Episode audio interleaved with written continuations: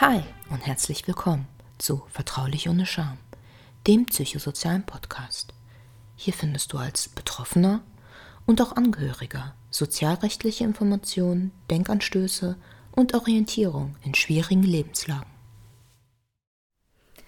Hi, schön, dass Sie eingeschaltet haben. Ich habe heute ein Thema, in dem sich vielleicht mehr Leute wiederfinden als in den anderen Themen, die ich bespreche, und zwar innerer Kritiker. Und ähm, die Schra drei Schritte, wie man äh, ihn verabschieden kann und ihm Tschüss sagen kann, bye bye, um ein bisschen angenehmer durchs Leben zu gehen und auch Dinge genießen zu können, die man jetzt vielleicht nicht genießen kann, wenn dieser innere Kritiker pathologisch wird und krankhaft und sehr laut und dann das Leben sehr einschränkt. Also innerer Kritiker. Kennen Sie diese Gedanken so, ich werde das nie schaffen, ich, ich tauge nichts, ich bin ein schlechter Mensch, so, es sind so gewisse Glaubenssätze, die manche Menschen mit sich rumtragen und die natürlich das Selbstbild herunterziehen und zerstören. Und oft kommt das auch hoch, wenn sie sich mit anderen Menschen vergleichen. Und zwar mit den Stärken der anderen Menschen. Denn wenn wir Dinge in anderen Menschen sehen, die wir bewundern und unsere Mängel dann sehen, dann ist das ja auch eigentlich, wenn man das so sieht, ein bisschen unfair. Denn die stärksten Sachen, die wir bei anderen sehen oder so wahrnehmen, vergleichen wir mit unseren gefühlten Mängeln? Das ist ja, ähm, irgendwie ist das nicht logisch, wenn man so, so richtig drauf guckt. Und wenn man sich mit anderen vergleicht, dann, dann macht das auch vieles im Leben schwerer und man wird unglücklich. Das, das sollte man tunlichst vermeiden und ähm, sich immer bewusst werden, dass dass es unheimlich viele Faktoren gibt, die ein Leben beeinflussen. Und manche Menschen haben auch einfach Glück und werden in die richtige Familie geboren und haben dann diese Unterstützung. Und vielleicht war das bei ihnen nicht so, dass sie sich ein bisschen hochkämpfen mussten, dass in ihrer Familie nicht so der Halt war. Und aber sie, sie haben sich hochgekämpft und sie haben es trotzdem geschafft. Und äh, sich von diesen Glaubenssätzen, die man vielleicht da mitgegeben bekommen hat, zu verabschieden, das ist, ist, nicht so, es ist nicht so einfach. Was der innere Kritiker anscheinend auch kann, ist, wenn man irgendetwas tut, von dem man denkt, ah, das war ungünstig und dumm, dann scheint der innere Kritiker immer zu wissen, dass die anderen Leute einen auch doof finden. Und was die anderen Leute denken.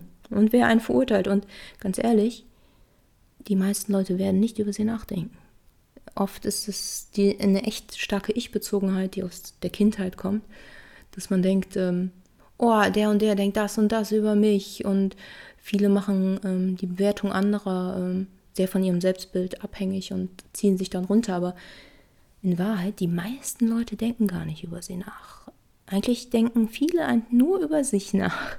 Und das kann man aber positiv sehen. Das ist ja auch ein sehr erleichternder Gedanke dass nicht alles beobachtet wird und kritisiert wird. Und der innere Kritiker ist sowieso der härteste Kritiker. Ich glaube, niemand wird so hart sein und so verletzen wie der innere Kritiker.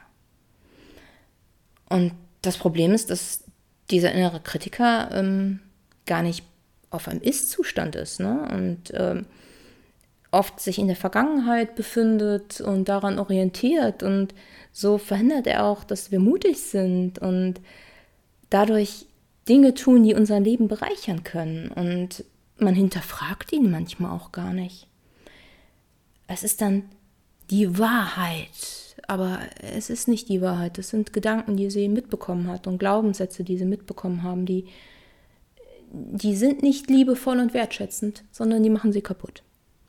Und ja, das kann man aber ändern. Wenn es pathologisch wird und krankhaft mit dem inneren Kritikern, dann sollte man ihm Bye-bye sagen, damit man sein Leben genießen kann. Doch wie? Ja, da gibt es so drei Schritte. Als erstes muss man gucken, wer ist denn überhaupt mein innerer Kritiker? Lernen Sie ihn kennen. Woher kommt der innere Kritiker? Sind es vielleicht Bezugspersonen und Eltern, die aus diesem inneren Kritiker sprechen? Denn oft, wenn man als Kind zurechtgewiesen wird, hat man ein übersteigertes Gefühl und übersteigertes Angstgefühl. Und ja, man kann so solche Sachen, solche kleinen Sachen denn ja auch nicht in, im ganzen Umfang einschätzen, dass wenn man laut ist, zum Beispiel, dass ein Lehrer einen so zurechtschreit, dass man vielleicht doch mehr verängstigt ist, als es eigentlich die Situation, für die es jetzt gerade ist, äh, für die es gerade angemessen ist. Und ja, das, das hat was damit zu tun, dass als Kind ist man ja vollkommen abhängig auf äh, Menschen, die einen lieben, Eltern und man muss gucken, wie diese reagieren, denn alleine würde man ja verhungern und sterben, evolutionär alleine. Und das, das hat schon einen Grund, warum es diesen inneren Kritiker gibt, der einen nur leider als Erwachsene dann auch nicht mehr so schützt. Das ist, ähm, man ist dann einfach nie genug. Und äh, wenn man früher auch nie genug war und vielleicht Menschen in seinem Leben hatte, die nicht so tolle Eltern waren oder Menschen, die einfach keine Eltern, Kinder äh, bekommen sollten. Das funktioniert, leider ist es oft so. Also nicht oft, aber häufig.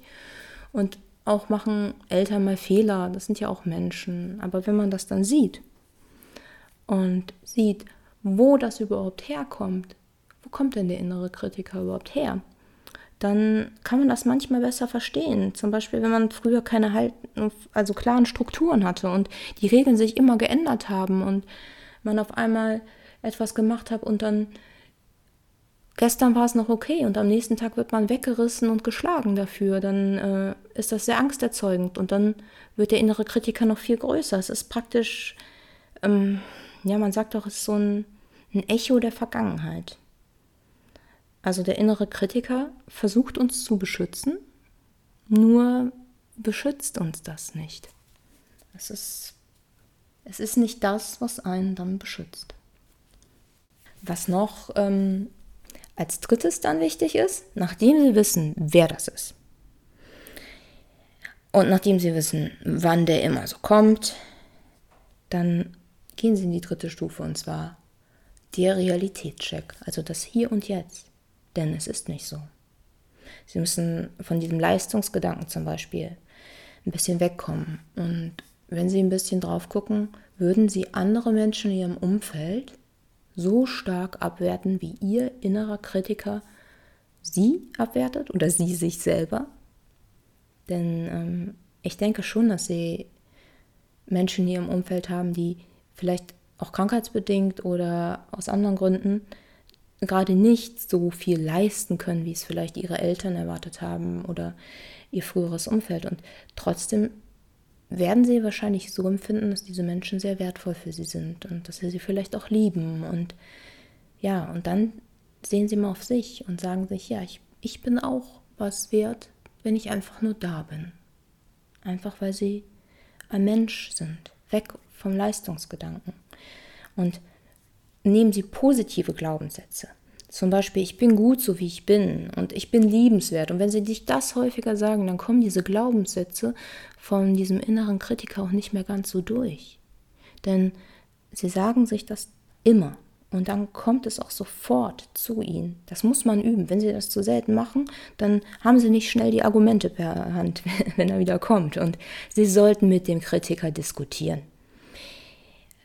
Und sagen sie ihm, dass das nicht so ist. Führen Sie praktisch ein Gespräch. Nachdem Sie so eine Figur entwickelt haben, versuchen Sie auch einen inneren Verteidiger äh, praktisch äh, ja, in sich wachsen zu lassen, der gegen Ihren inneren Kritiker ähm, argumentiert. Der innere Kritiker sagt vielleicht, oh, du bist so unorientiert und so unordentlich auch wenn du manchmal schöne Sachen malst und kreierst, äh, Kreativität ist nichts wert oder sonst irgendwas, dann haben sie den inneren, Kriti äh, den inneren Verteidiger und der sagt, ja, aber das ist nicht so. Der Stellenwert eines aufgeräumten Zimmers ist nicht wichtig für die Qualität eines Menschen. Und es ist unheimlich schön, dass diese Kreativität und diese Ideen aus dir sprudeln. Und das ist so bereichernd für dein Umfeld. Die haben richtig Spaß mit dir. Und es macht dir auch Spaß. Und das ist doch unheimlich schön. Und es ist doch total egal, ob das Zimmer aufgeräumt ist. Also praktisch, dass sie jemanden haben, der den Kritiker zurechtweist. Und den sich Sie müssen die Sicht äh, von diesem Mangel wegnehmen. Gucken Sie mal mehr auf positive Dinge. Nicht immer nur gucken, was, was falsch ist, sondern ähm, ein bisschen auch auf seine Stärken gucken. Das heißt, Sie gucken erstmal, wer ist mein innerer Kritiker? Wo kommt er so her? Damit Sie das so ein bisschen nachvollziehen können und ihn kennengelernt haben. Und dann gehen Sie auf wann. Wann kommt er, wie oft, damit Sie ihn auch diese Gedanken sofort erkennen um dann im Realitätscheck ihren Verteidiger auszupacken und dann zu sagen, ja, bye bye. Du bist nicht mehr hier realitätsbezogen. Wenn sie das nämlich häufiger machen, dann können sie ihren inneren Kritiker Stück für Stück verabschieden. Das ist aber Arbeit.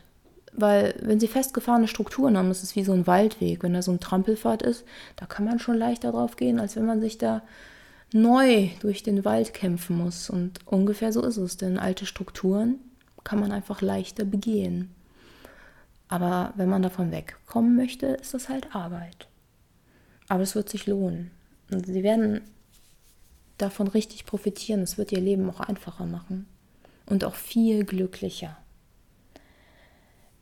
Sagen Sie einen inneren Kritiker, wenn er jetzt so eine Figur für Sie innerlich ist, Sie führen jetzt praktisch ein Gespräch mit ihm, ich weiß, du wolltest mich beschützen, aber das ist eine Vergangenheit und es ist nicht mehr so, es ist nicht mehr notwendig. Ich, ich bin jetzt erwachsen. Ich bin nicht mehr komplett aufgeschmissen und abhängig, wie als ich ein Kind war und du darfst und du solltest nun gehen. Und ja, verabschieden Sie sich. Und das braucht eine Zeit und man muss dranbleiben, aber es lohnt sich. Und sagen Sie sich, ich bin gut, so wie ich bin. ruhig häufiger am Tag, auch im Spiegel. Und Dinge, die mir nicht gefallen, sagen sie sich, die nehme ich jetzt auf, ohne Panik, und dann gucke ich, dass ich sie ändere.